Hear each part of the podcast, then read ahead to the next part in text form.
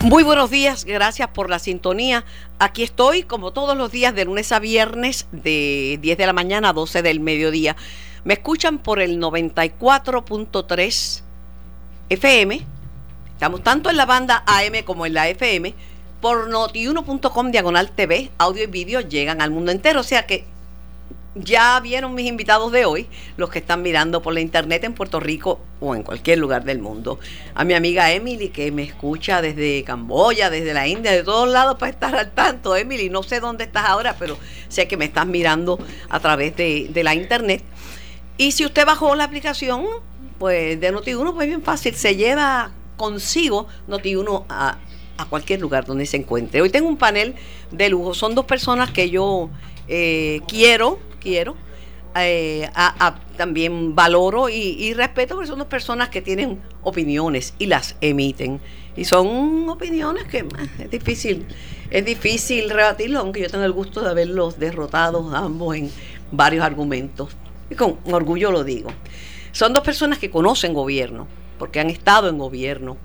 Eh, son dos personas que conocen los procesos electorales y lo que, lo que ocurre en la, en la política.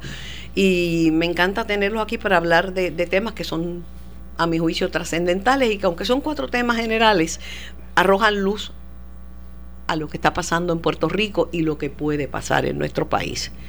Yo optimista empedernida, me preparo para lo peor esperando que ocurra lo mejor. Quiero lo mejor para Puerto Rico y no me voy para ningún lado, me van a tener que soportar por los próximos 40 o 50 años.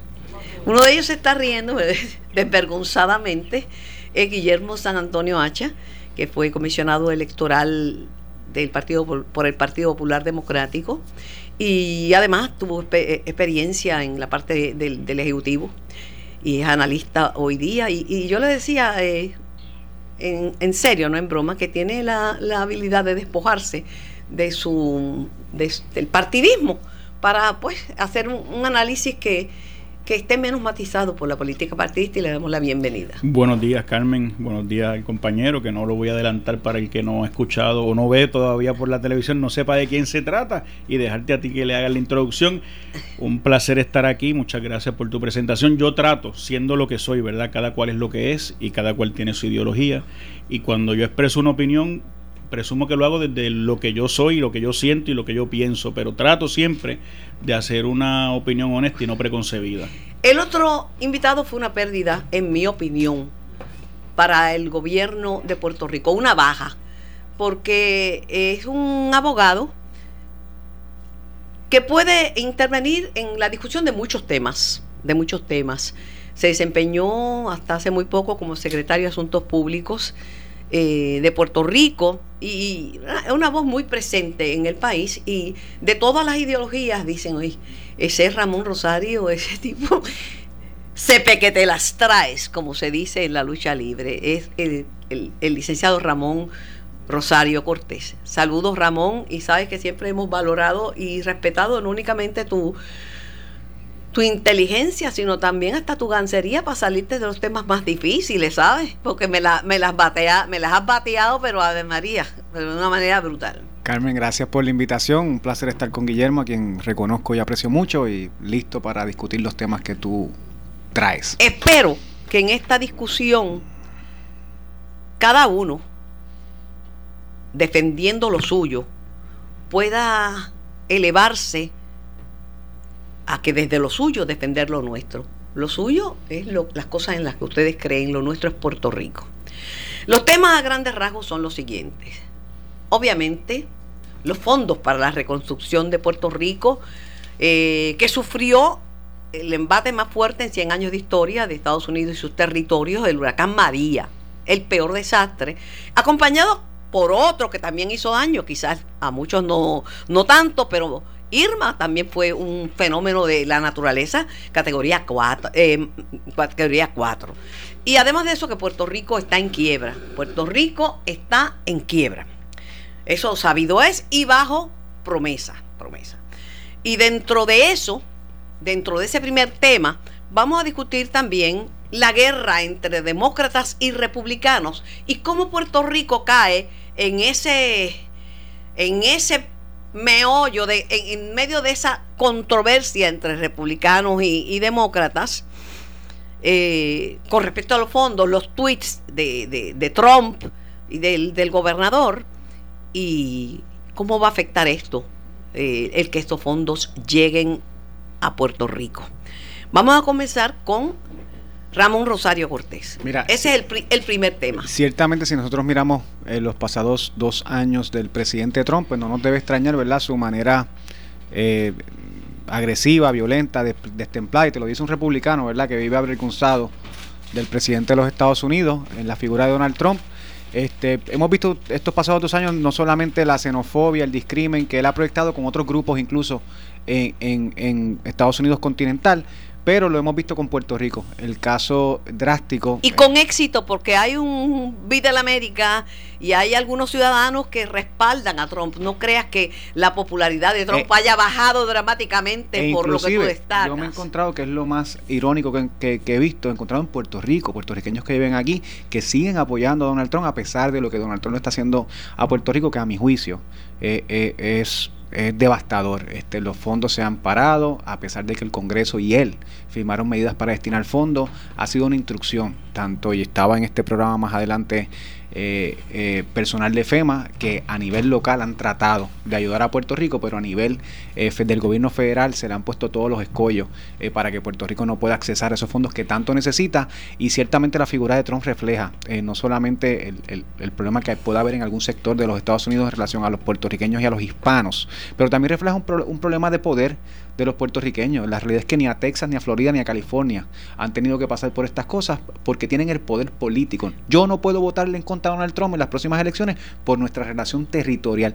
Yo no puedo tener dos congresistas y cinco representantes en el Congreso de los Estados Unidos con poder a voto, a negociación, para empujar la gente de Puerto Rico por nuestro El tema de plebiscito va a ser adelante. Pero es que no te puedo tocar el, no te puedo tocar el tema del trato discriminatorio de Donald Trump con los puertorriqueños, abstrayéndome de lo que es el tema del, Estado. No puedo. Ramón Guillermo San Antonio y, todo Puerto Rico que me escuche, eh, les tengo una noticia. La política es local. Cada cual se debe a sus constituyentes. En esa guerra entre demócratas y republicanos, la verdad es que Puerto Rico los que dicen, no, porque yo soy demócrata y conozco a Aníbal, verdad que no, yo soy republicano, y soy pana de, de Marco Rubio. ¿Y qué? Esa gente se debe a sus constituyentes. Y Puerto Rico es un asuntito más claro, lo llevan en el corazón, pero nos va a traer el que lo lleve en el corazón en los fondos que necesitamos. Carmen, y tanto es así que Nidia Velázquez y Luis Gutiérrez, dos puertorriqueños, votaron en contra del paquete de fondos a, Puerto Rico porque le tocaba un tema de los hispanos y la inmigración a nivel de su estado. Así que lo que tú señalas es así están los pero los republicanos tampoco son. También, por favor, Ramón. estoy hablando de dos puertorriqueños que incluso votaron en contra de los fondos a Puerto Rico porque se deben a sus constituyentes. ellos no nos representan a nosotros, ellos representan a sus constituyentes antes de pasar, Antes de pasar con este tema, eh, con Guillermo San Antonio Hacha, vamos al tiritápate. Un ayudante de Trump está en primera plana diciendo que el, el gobernador, el gobierno de Puerto Rico no sabe administrar. Pero también Trump se dirigió a la que se perfila como fuerte contendora en, la primaria del partido, la primera primaria de la gobernación del Partido Popular Democrático, Carmen Yulín Cruz Soto, y le dice, le, le bajó, pero que bien fuerte. A, mí no, esa, esa yo bromeo y todo, por eso de bajar así, a ofender en lo personal. Yo puedo decir que no me gusta esto, pero tú eres un esto, tú eres un... Eso ya es, eso ya es personal. Así que le cae el sallo a, a, los dos partidos principales. Una es una incompetente y una esto y una lo otro, y el otro no sabe administrar. Ramón, no, que, que, Ramón tira a ver qué, qué tiene. Mira, vuelvo, vuelvo y te digo, Carmen, este, de expresiones destempladas y yo puedo tener mis diferencias abismales con la alcaldesa de San Juan, pero ciertamente a nivel a nivel de gobierno, un tuit de Donald Trump, es que esto no, solamente ni con los puertorriqueños, esto lleva así desde que él empezó a correr eh, su carrera en el 2016 eh, para llegar a la presidencia y la logró. Es Puerto Rico más eh, corrupto que Luisiana durante Katrina. Si uno mira las estadísticas en caso de corrupción de las dos administraciones, Puerto Rico no está ni en los primeros ni, los primeros 10 a nivel de casos de corrupción, pero además de eso, Florida tiene sus casos de corrupción, Texas ha tenido sus casos de corrupción, California tiene sus casos de corrupción. Ellos han tenido ayuda porque eso no implica que en el pasado pueda haber un caso de corrupción como lo hubo en Puerto Rico. En el 2016 estuvimos hablando de todas las acusaciones eh, de Anaudi Hernández. Eh, hoy seguimos hablando de Miguel Sosa, Ramón Horta. Pasadas administraciones del Partido No Progresista también se han hablado de casos de corrupción. El hecho de que unas personas particulares hayan fallado y se hayan eh, ¿verdad? procesado criminalmente no significa que a los puertorriqueños, al que vive en el, en el barrio X, en el barrio Y, en cualquier municipio de Puerto Rico, le llegue la ayuda que el gobierno federal está obligada a darle a los ciudadanos americanos que viven en el territorio de Puerto Rico. Repito, los fondos para la reconstrucción del país vendrán o no vendrán. La guerra entre demócratas y republicanos por el poder político y, la política local y, sobre todo estos destemplados y ofensivos tweets del presidente Trump. Sí, eh, Carmen y Ramón, yo creo que no hay duda que nos enfrentamos a un presidente de Estados Unidos que tiene prejuicio y discrimen manifiesto contra Puerto sí, porque todos los anteriores también fueron bien malos para Puerto Rico. Pero pudiera haber sido eh, pues oculto o detrás de una sonrisa, pues una inacción.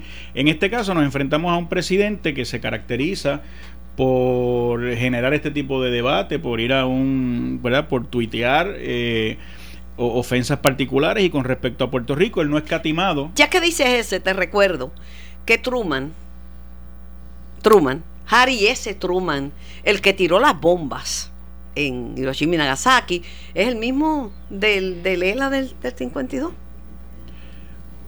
Por eso, pero... Eh, la sonrisa vale un millón de dólares, está en cámara, mírenla. Lo, que pero es la verdad, es la verdad. Eh, no, y la verdad, y, los datos históricos Y era demócrata, mira tú. Y era demócrata. El, el tema es que el presidente de Estados Unidos, no hay duda, que tiene discrimen eh, hacia lo que representa Puerto Rico, hacia lo que somos, y nos unimos ¿verdad? En, ese en ese en ese objeto de su discriminación a todos otros latinos porque él no es catimado también en los mexicanos eh, y en todo lo que no sea quizás un inmigrante europeo como puede ser él o su familia pues todo lo demás cae dentro de ese grupo que él ataca eh, pero en el caso de su familia su esposa fue mucho más militante que él. Se, porque, cuidado con las esposas, pórtense bien con las esposas, porque las esposas pueden llevar enredado muchos esposos en momentos determinados, ¿sabes? Ella se puso un jacket eh, y, fue a visitar los hijos de los inmigrantes que estaban en estado de pobreza. O sea, se distanció de su marido y dijo, mm, esto no me gusta a mí como inmigrante. Y yo creo que Puerto Rico tiene que tener en cuenta esa realidad que existe, que es de un presidente que nos es hostil, a, quien no le simpatizamos, la causa de Puerto Rico no le simpatiza.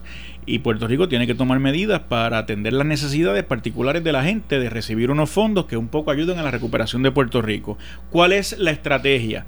Es la estrategia de la complacencia, que era un poco la que vimos en el gobernador cuando se sentaba al lado del presidente Trump, cuando... ¿Complacencia o diplomacia por el cargo que ocupaba? Por eso se mordía la lengua cuando tiraba papel toalla cuando allí en aquella reunión que lo recibió volví y decía, esto no, aquí no ha pasado nada, esto un, un desastre natural, era Katrina, ya, que aquí no, aquí, porque el gobernador tenía en ese momento, manejaba las cifras de 30 muertos, 20 muertos, aquel otro problema, ¿verdad?, de credibilidad.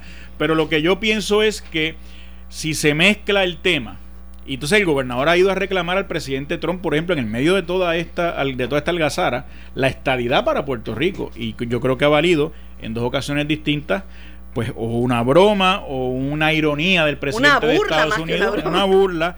Y yo creo que Puerto Rico de verdad, en la circunstancia económica en la que está, en la circunstancia fiscal que se encuentra el gobierno, en los aprietos que está la gente, y que la gente de carne y hueso todavía pueda andar por ahí con techos, y que de los cuarenta y pico de mil millones de dólares, que es la cifra que el gobierno dice que se ha asignado no los 91 mil millones que dice el presidente pero la verdad que hay, una discrepancia de 50%. Pero la verdad que no han sido, eh, yo no que sé han sido desembolsados aún así. Pero eh, no es cierto lo que está diciendo el presidente, está presentando una falsedad. Pero lo repite constantemente, 91 mil millones, no sé cómo él llega a esa cantidad el gobierno lo, lo contradice y los demócratas también, ¿no? Y, y Eduardo Bate aquí a nivel local lo contradice. millones. Yo no sé cómo se calcula eso, pero supongamos que es 45 mil millones y que el presidente maneja el doble equivocadamente. Aún de esos 45 mil millones falta mucho por recibir y yo lo que le pediría al gobierno de Puerto Rico es eh, los pantalones largos o la falda larga, para no usar un término masculino versus, es la seriedad y la madurez. La falda larga cuando gane Yulín todavía no. Para tratar de combatir, para tratar de combatir ese prejuicio que efectivamente existe y lograr de inmediato ese, ese dinero que tanto lo necesita Puerto Rico. Yo entiendo los planteamientos políticos y, y, la tentación siempre está ahí de que la culpa la tiene la colonia, ¿verdad? Y un poco así uno escuda la falta de responsabilidad que puede haber en los que nos gobiernan. Pero yo les recuerdo al compañero y a los que nos escuchan que el presidente Trump ha sabido ir a California. Y en California estaba asediado por unos fuegos forestales. Y allí le dijo en presencia del gobernador, en casi una garata, que eso se debía al pobre manejo que había hecho el Estado de California de todos esos fuegos y que con el gobierno federal no contaran para seguir mandando para para atender esa crisis. pero los mandaron, Guillermo, que prepararon. Esa crisis, pero lo que te aprobaron un paquete específico para California. Claro, porque tiene congresistas allí. Pero no como pedía el Estado de California. Quizás no como lo necesitaban por la magnitud de esos fuegos, que seguían y seguían. Y él lo que le dio con decir fue allí visitar al gobernador para decirle: Ustedes no saben apagar un fuego y no pueden contar con el gobierno federal para que les apague el fuego. Tienen ustedes que saber apagarlo. Y California sí que tiene poder político. Pero California, eh, bueno, pero California es la madre del poder político. Pero Guillermo, le dieron un fondo específico a California porque tiene sus congresistas para ese desastre también. Pero no lo, lo, que te quiero decir que ciertamente, y, y sí, hay que hacer tenemos el territorio y la colonia, como lo queremos llamar. Hay que bregar con la situación pero que tenemos. entiendan pero eso no quita que hay que atender el problema de base. Y, y, eso no quita que Puerto Rico realmente tiene menos poder político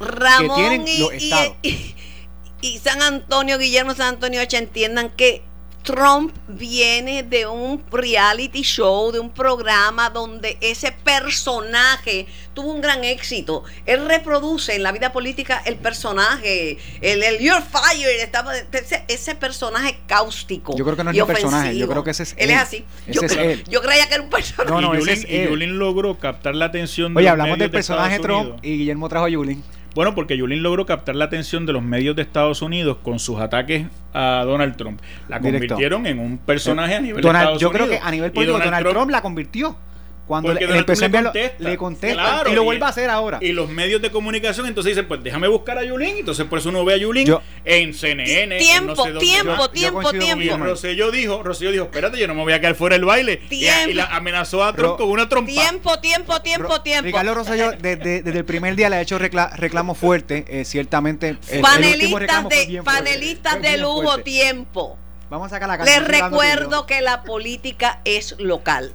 El éxito grande que, pueda tener Yulín allá eh, es allá. Los que van a votar son los de acá y son los populares que la bucharon en Morovi, entre otros. Claro, pero habrá que ver si rebota en algunos eh, electores del Partido Popular. Habrá que ver si rebota esa resonancia que tiene a nivel de Estados Unidos. Y les tengo. Que para algunos, eh, su campaña es: ¿quién sacó la cara por ti? Me imagino que será el gobernador jugando cerito al lado de Donald Trump como decía don Miguel, el profesor de Derecho que tenemos, que se no se ponga a jugar. El Don Guelo, Don Guelo No se ponga a, jugar cerito en un juicio, porque le van a pasar las objeciones, tiene que hacerlas eh, en un timely manner, etcétera Bueno, el punto es que o juega cerito al lado de Trump o lo combates o lo enfrentas o lo cuestionas. Y el gobernador yo creo que un poco tarde, pero... Carmen Yulín, en esa misma reunión que estuvo, que tú señalas que estuvo Ricardo Rocío y Donald Trump, estuvo Carmen Yulín, le preguntaron si tenía algo que decir. Yo estuve en esa reunión. ¿Y qué dijo la alcaldesa? Nada. No dijo nada, ni una, dijo lo que tú estás diciendo ahora, nada. Pues yo estoy hablando aquí. No, no, pero justo cuando lo dije, justo cuando lo dije, justo cuando lo dije, nada.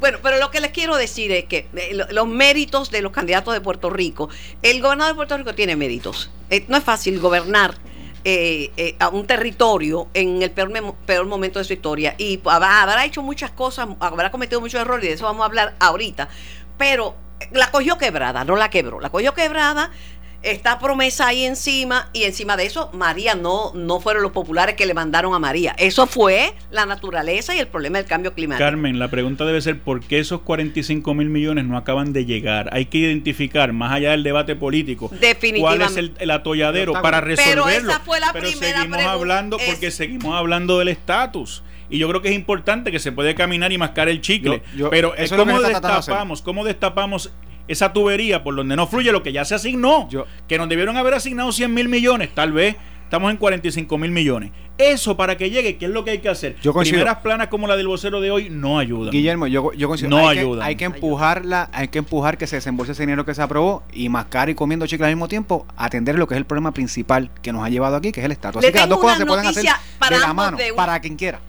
Le tengo una noticia de última hora que lleva ya varios siglos siendo primera plana. La ley del oro. El que tiene el oro hace la ley. Nosotros no tenemos la maquinita para hacer el dinero, el dinero lo tiene Estados Unidos. Ya ha habido, aún dentro del gobierno republicano eh, y dentro del gabinete de Trump, personas que se han sentido tan indignadas con la conducta del presidente hacia Puerto Rico que no han tenido otra que renunciar. Pampanado, por ejemplo. Pam, pam, en hot. Se fue. Vivienda federal. Y Vivienda Federal ha sido, yo creo que la mejor, la agencia más atenta y, y más sensible Hasta que ante- estuvo, a- hasta que estuvo PAN, el trato con Puerto Rico era excepcional. Y yo sé que están creo- tratando de, porque de creo que la ayudar. vivienda es de lo principal que se Pero se aquí, pero Sí, Ramón, dudas. Y va- la mayoría de los fondos. van las noticias, Ramón. Vivienda. Renunció porque Sí. donde manda capitán no manda marinero y se dio cuenta y que el no tenía nada que hacer. de prensa, esas expresiones hirientes o insultantes al gobernador, tiene que ser que es lo que él oye allí o lo que lo mandan a decir. Sí, sí. Lo que lo mandan a decir. Habría alguien como la de Vivienda Federal, Panadó, que renunció por principio. Este, pues no le importará y sí las expresa y se hace eco de ese prejuicio. Y es terrible. ¿Vendrán esos fondos para Puerto Rico? Esa es la pregunta y no soy Shakespeare. Y, y es, un, es un cuestionamiento. Eso, el, el hecho que eso esté en duda, Carmen, no implica que nosotros nos dejemos de luchar. Y esto, esto, esto es una tarea no solo del gobernador. Nosotros tenemos 78 alcaldes que están viendo las, se están viendo, se la están viendo gris.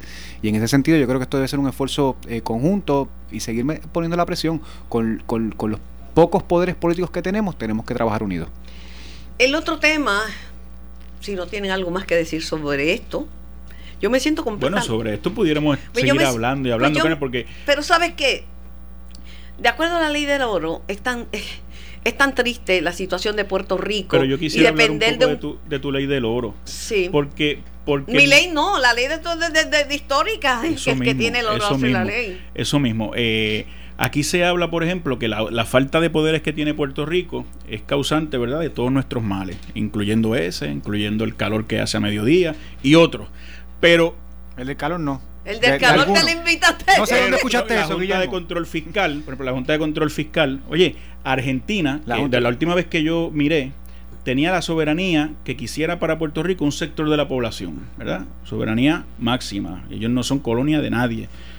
Y sin embargo, el Fondo Monetario Internacional le ha puesto unas restricciones financieras cuando, como se están metiendo nuevamente, eh, colapsan financieramente y no tienen cómo asumir las responsabilidades que ellos mismos antes eh, habían pactado. Eh, Portugal, Sí, Grecia. pero antes de Pero Argentina, su Argentina su tenía. Estados Unidos no le metió una junta allí. Argentina pero, tenía, el fondo, pero el Fondo Monetario Internacional sí le puso Pero restricciones al manejo de su cómo- dinero, a al cómo- manejo de a su cómo ellos- soberanía, a cómo ellos que bregan es el que le con su- prestaba. con sus Estados préstamos, a cómo ellos manejan- el que pone las pero. Argentina es un Pues, caso. Guillermo, es bien lamentable que tú justifiques que porque Pues ellos manden vamos. dinero, nos manden una junta que nos No, no, mande pues vamos, sin poderes no, democráticos. no, yo no, puedo creer eso. justificando, yo estoy diciendo que es una Eso está mal, eso es una colonia. No, Estados Unidos, unas no personas que nosotros no elegimos. Guillermo, una Ni persona que Alemania es colonia de- ni- ni, que perdón, ni Grecia es colonia de nadie. Aquí a decir cómo yo, a que si yo atiendo a los pobres, a los pensionados, a, a cómo yo No, manejo mi chico. sistema de salud, eso es un sistema Es colonial que nosotros no podemos es una- es permitir. una y el restricción simple más hecho que baja. tengamos fondos federales, Guillermo, Es no justifica que nos envíen es una, una junta. restricción más baja que la que le puso Alemania a Grecia. Tiempo. Y que yo sepa, tiempo, Grecia no es colonia tiempo. de Alemania. Ninguna de las dos Una cosas. cosa es como tú prestas, otra cosa es que tú mandes a alguien aquí a mandar, que es lo que hace la Junta Tengo que ir a la pausa. Ni Argentina, ni a Grecia le pusieron una junta nombrada por otra persona a tomar las Oye, decisiones les de day to controlaron las pensiones no, a Grecia, a Grecia, a invalidar a le- las leyes que A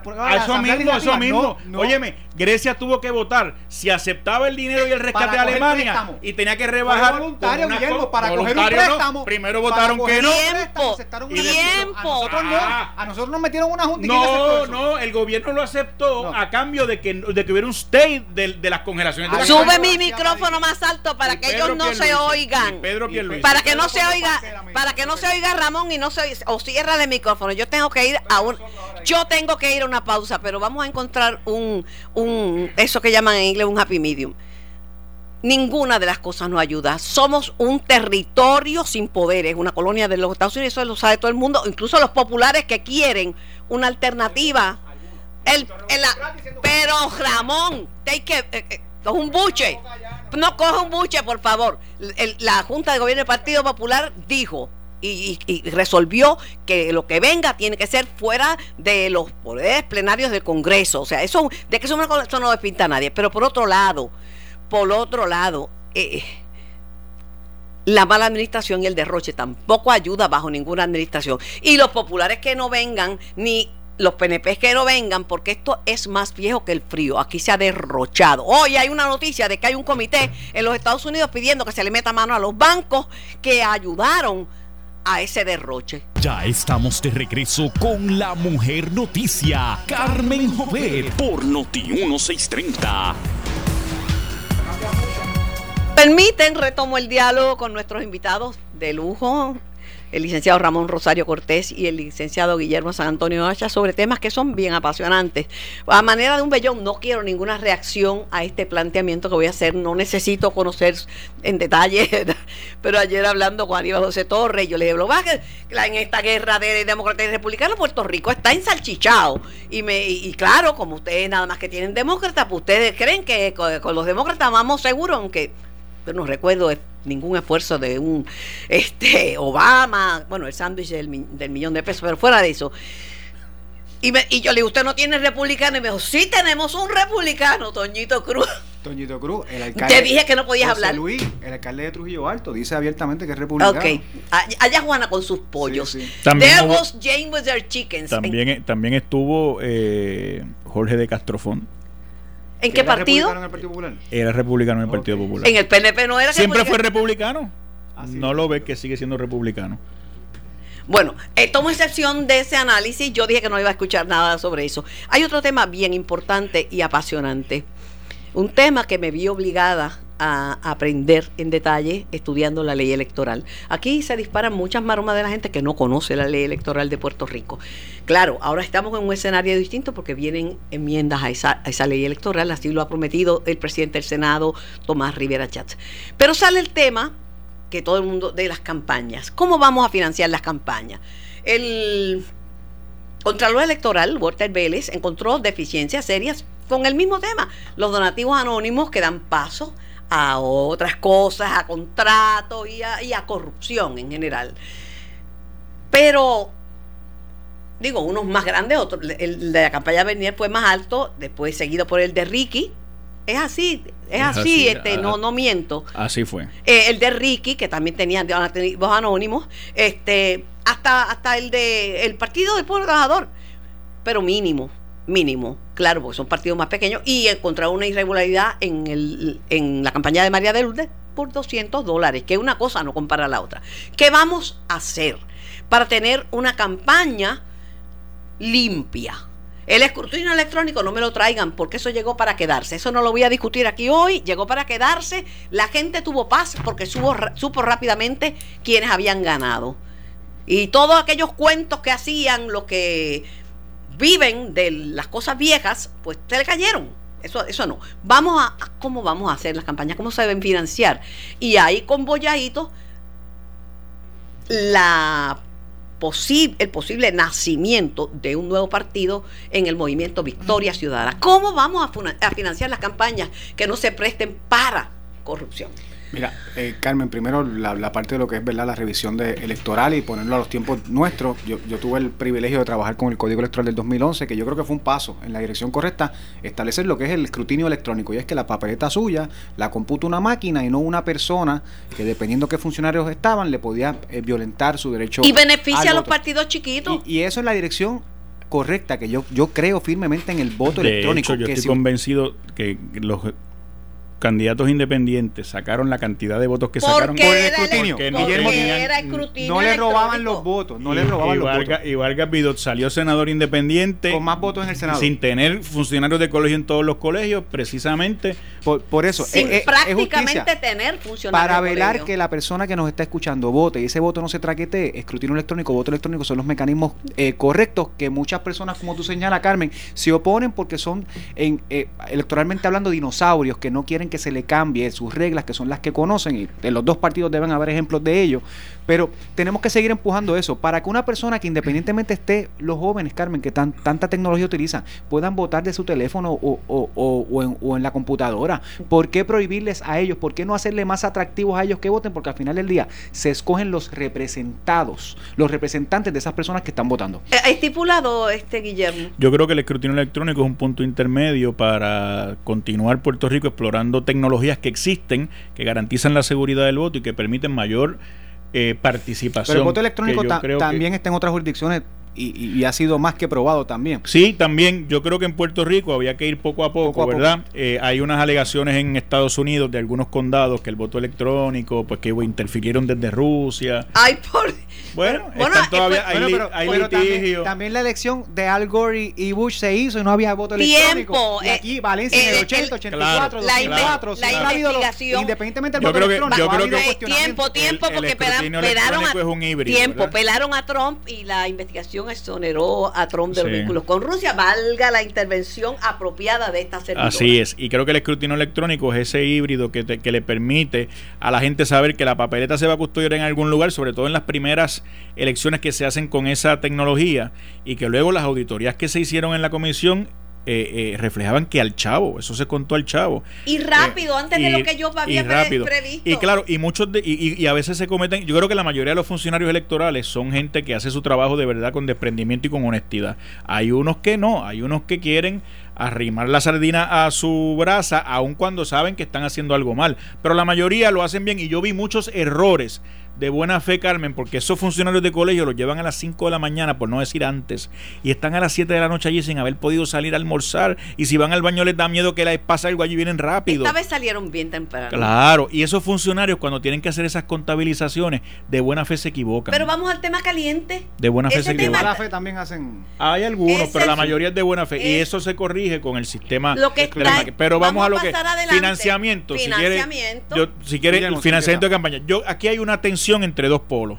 Financiamiento público de campaña o financiamiento privado. Te añado, financiamiento público de campaña en un país quebrado. Por eso. ¿Cuál es el negativo del financiamiento público de campaña? El negativo es que ¿quién lo sufraga? El Estado.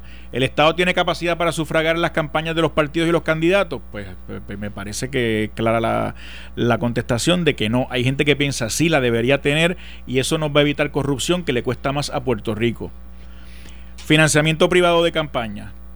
Está protegido por la Constitución de Estados Unidos y el Tribunal Supremo ha dicho que es parte de la libertad de expresión que incluso hasta las corporaciones, por no decir yo los ciudadanos, Cuando Y los sindicatos. Y, lo- y los sindicatos Sí, también, usted sabe que han financiado campañas de y, muchas y personas. tienen la y tienen la como parte de su libertad de expresión eh, de donar dinero a candidaturas Eh, los ca- la- la- las auditorías que se discutieron recientemente eh, tenían el problema de los, de los de los donativos anónimos y verdad y la gente mira con suspicacia el donativo anónimo porque se piensa que es que llega una maleta con mucho dinero y se la dan al candidato y se pone ahí en un o tú barril pones como a un anónimo familiar tuyo, como vimos en el Tribunal Fe- Federal, a que aparezca como donante. Bueno, hay muchos muchos ejemplos verdad que pudiera uno Gente ha ido pensar, presa por eso. pero Gente ha ido a la cárcel por eso. Gente ha ido a la cárcel por delitos electorales, sí, y deben ponerse en vigor las leyes electorales. Yo lo que creo es que en Puerto Rico hay mucha gente que ni siquiera tiene una cuenta de banco, Carmen. Y mira, cuál mira qué es lo que hay detrás de esto. Hay gente, Puerto Rico humilde, que cuando tú le exiges una tarjeta de crédito o un cheque, no tienen No una importa. tarjeta. Si da Esa 5 gente dólares, que dé su nombre y su teléfono. Ah, bueno, pero entonces ahí es otro tema, ¿verdad? Es si tú vas a hacer una actividad y la gente va echando en una luz, como se Ah, hace, pero- pero que no- tenga cada cual que dar, es quizás oneroso. Lo que nosotros, nosotros nos hemos convertido y hemos, tenemos un cinismo muy grande porque quizás, y quizás ha ocurrido, donde los partidos mezclan eso con quizás otros donativos con lo- como los que tú puedes estar pensando o la gente que nos escucha porque tampoco somos ingenuos pero la- el reto es tú no puedes prohibir esa, esa, esa- ese recoger dinero de peso a peso, de 5 pesos en 5 pesos, en el semáforo, en una actividad, vendiendo alcapurria, eso se da. Vendiendo al- te- te- o- de lo que Mira. está estipulado no quiero abundar, pero, no, no, pero, pero déjame pero es que decirte. toca a mí, te tú no toca a ti. mi derecho a la libre expresión. No, No. nada más que cuando, Mira, te- cuando es necesario solamente. para- pero quiero que sepas algo que te va a ayudar. Aquí estuvo Walter Vélez Walter y le pregunté, ¿por qué usted no le mete mano a esto? ¿Usted cree que esto está bien? Y me dice, no. no está bien. Ah, pero ayer salió Pichi que va a llevar a Justicia Federal y él me dijo, no, no, no va a poder. ¿Sabes por qué, Carmen? Yo digo, ¿por qué? Porque esta nueva ley no tiene garras no tiene garras. Yo, para poder hacer bien mi trabajo, necesito garras a esta ley para poder intervenir con la gente que la vio. Y hay que verlo, Carmen, pero mira, lo que es primero financiamiento público versus privado. Puerto Rico tiene un híbrido. Puerto Rico, si los partidos recolectan 5 millones, el gobierno le pone 5 millones. O te acoges a un fondo unitario de 1.5 millones, que es lo que usualmente hace el PIB, y solamente tiene financiamiento público. No pueden recoger dinero. Pues uno, es malo porque estás poniendo dinero del pueblo de Puerto Rico, un país quebrado, un gobierno quebrado, eh, pero ya se hace. Y el otro, pues no quieres abrir la puerta, que solamente sean los intereses privados los que mantengan la campaña, que dependa demasiado el candidato de los intereses privados por, por, las cuestiones que se, que, que, que, se presta a eso. Ya ha pasado en Puerto Rico eh, en ocasiones anteriores. Pero sobre lo de los donativos anónimos, yo creo que eso sí lo tenemos que mirar. Mira, eh, eh, Ricardo Rocío recogió 50 mil dólares en donativos anónimos. David Bernier 500 mil, más de 500 mil dólares. Son 10 veces más de lo de su contrincante. Y yo creo que nadie va a vender al Capurria 50 mil dólares. A lo mejor lo hizo legalmente, no estoy diciendo que no se, se, hizo ilegalmente, pero la claridad de dónde tú sacaste ese medio millón de pesos, porque nos vendiendo al Capurria no fue. La claridad de quién te los dio para venir en esta campaña, para Luis Fortuño en campañas anteriores, para el candidato que sea. Luis Fortuño no se excedió en donativos anónimos, me dijo el comisionado electoral. me dijo que fue se que excedió en el gasto. en el gasto de eh, ese trámite legal lo trabajé yo. Eh, si se excedió en el gasto total, el comisionado determinó eso. Pero el, donativo anónimo tenemos que ¿Tú vas a ser el director de campaña de, de en las próximas elecciones? Yo no puedo decir eso. Yo de seguro voy a estar ayudando en la campaña de Ricardo Rosselló. ¿Estás seguro que tú no vas a ser el director de campaña? Yo voy a ayudar a Ricardo Rosselló en la campaña. Yo, director de campaña, ni tengo la oferta ni la propuesta. Pero voy a ser, obviamente, parte o sea, integral que es cuestión de que llegue la oferta y la propuesta. ¿Qué llegará? ¿Qué llegará en su momento? Yo voy a trabajar en la campaña de Ricardo Rosselló de alguna forma. Para mí, a mí me gusta la política, me gusta empujar lo que creo y Ricardo Rosselló y su campaña seguramente cumple con esa con esos dos requisitos básicos. Y supongo que Guillermo estará en, la, el Partido Popular, dependiendo quién gane la primaria. Pero uno, claro, uno colabora con las causas en las que uno cree. Por yo, yo coincido. ¿Quién va, a ganar, ¿Quién va a ganar la candidatura en el Partido Popular? El que más votos saque. Ay, y yo te aseguro. Mire, pescado. a mí tú me preguntabas antes de la primera Partido Popular, en las últimas tres yo te puedo decir quién. Guillermo no se atreve a decir quién. No, no es que no me atreva. no, es que no, me, no es que no me atreva. decir, yo creo que este, yo creo que aquel. bueno, yo creo que está entre tres. Entre tres. Entre Eduardo Bastia, que es el que más dinero ha recaudado. Charlie Delgado y Carmen Yulín. Roberto Prat y Carmen Yulín. Yo creo que son esos tres. Yo creo que son Eduardo Bata, Carmen Yulín y Roberto Prat. Lo que pasa es que es injusto porque obviamente la primaria sería en junio de 2020. Sí, falta mucho. En diciembre igual aparece un candidato nuevo. Sí, sí, y falta mucho. Porque de aquí a diciembre, en diciembre es que se radican. Se comenta que David Bernier. Se comenta que David Bernier está intranquilo. Yo lo, entrevisté, yo tengo ese beneficio que el otro día lo entrevisté y me dijo que ni lo afirma ni lo Por eso, como el FBI, como el, exactamente. Entonces uno nota que tiene alguna intranquilidad y que la gente pregunta cuando o tiene, una, o tiene una deuda de, de, ah, no, claro, y, la pero la asumió, y es imposible la, decir, la va a asumir que es la primera vez que un candidato perdidoso asume una deuda de esa naturaleza el partido siempre tira la toalla. Bueno no Luis Fortuño eh, hizo su recolección y pagó sí pero el partido la asume Pedro Pierluisi asumió parte de su responsabilidad de su pecunio y pagó también. Parte no Parte, sí, parte, parte. y David Bernier parte porque el otro lo cogió en, en, en, chavo, en campaña. O sea, pagó parte no, No, bueno, la deuda completa la va a asumir. En el caso de Pedro Pérez, la deuda completa la asume. Gente, de 11 a 11 y 10 le damos eh, final a esta conversación con el tema de los cambios en el gabinete del gobernador, pero ten, hoy, esta semana, eh, el día, del día 5, voy a estar, y va a estar toda la programación de Noti1 en en el Baby Boomers Expo, Puerto Rico, un país de personas adultos mayores, ya no nacen niños, eh, tenemos muchos y vamos a estar allí, yo voy a estar desde las 10 de la mañana y luego va a estar el resto de la programación y la semana próxima. Vamos a estar... Eh, Eso es una tragedia, Carmen, lo que tú acabas de decir ya no nacen niños, esto es un país adulto y cada vez envejecido claro. más. es correcto. Es una tragedia en el sentido del futuro y de la carga que se pone, no verdad para Pero tengo en, la, en línea y tengo que interrumpirlo y a las 11 terminamos con el último eh, tema, eh, el al a, Ricardo Gerandi para hablar de otra actividad que Noti uno va a estar pero hay que escuchar a Ricardo Gerandi. Hay que escuchar a Ricardo Pero no está desnivelado. Es una Sammy, pagame el micrófono de San Antonio lo que habla Ricardo. Eh, es una programación de, de Noti 1630 que va a estar en el Centro de Convenciones de Puerto Rico los días 10 y 11. Eh, Sammy, no lo tengo a Gerandi. No, no lo tengo a Gerandi. Bueno, pues en lo que aparece Gerandi, eh, el, primer el primer turno para San Antonio de los cambios en el gabinete. De Sila para acá ya no se consiguen funcionarios a ganar este, 30 mil, 40 mil pesos.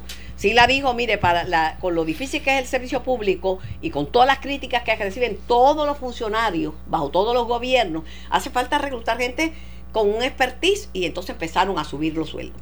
Dos de los funcionarios que más ganaban, Pesquera y la doctora Julia Keller. Los dos que más ganaban. Los dos que más ganaban.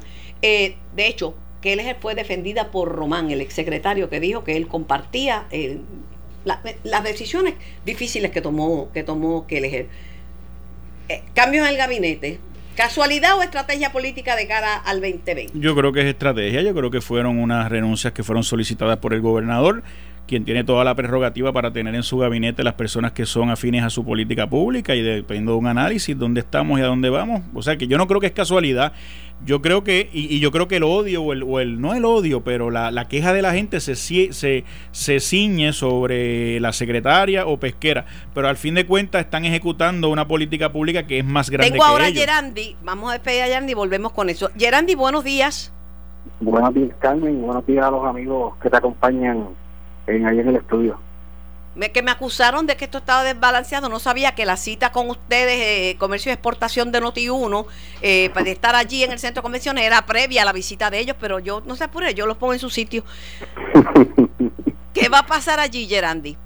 Bueno, la semana que viene, el miércoles y jueves, tenemos Expo Puerto Rico, que es el evento de exportación y emprendimiento más grande de la isla. Allí vamos a tener 50 compradores del exterior, teniendo citas de negocios con nuestros pequeños y medianos empresarios.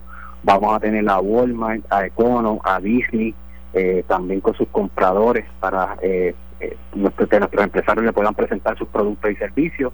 Vamos a tener talleres con, con compañías como Google para nuestros pequeños y medianos empresarios, Shopify para aquellos que quieran montar su tienda en línea. Vamos a tener unos talleres que tú llegas y sales con tu tienda a montar en línea para que vendas tus productos al resto del mundo van a haber talleres en áreas como industrias creativas, franquicias para aquellas empresas que quieran ver el modelo de franquicias como una opción. Eh, vamos a tener eh, la misión virtual, además de las citas presenciales con los 50 compradores del exterior, van a haber compradores que van a tener, eh, mediante el uso de la tecnología, las citas de negocio, van a haber eh, ministros del Caribe, de Jamaica, República Dominicana. Para beneficio de Guillermo San Antonio Hacha, acláreme si esos empresarios que van son empresarios del PNP o son personas que solicitan, se inscriben allí y van independientemente de cuál sea su ideología.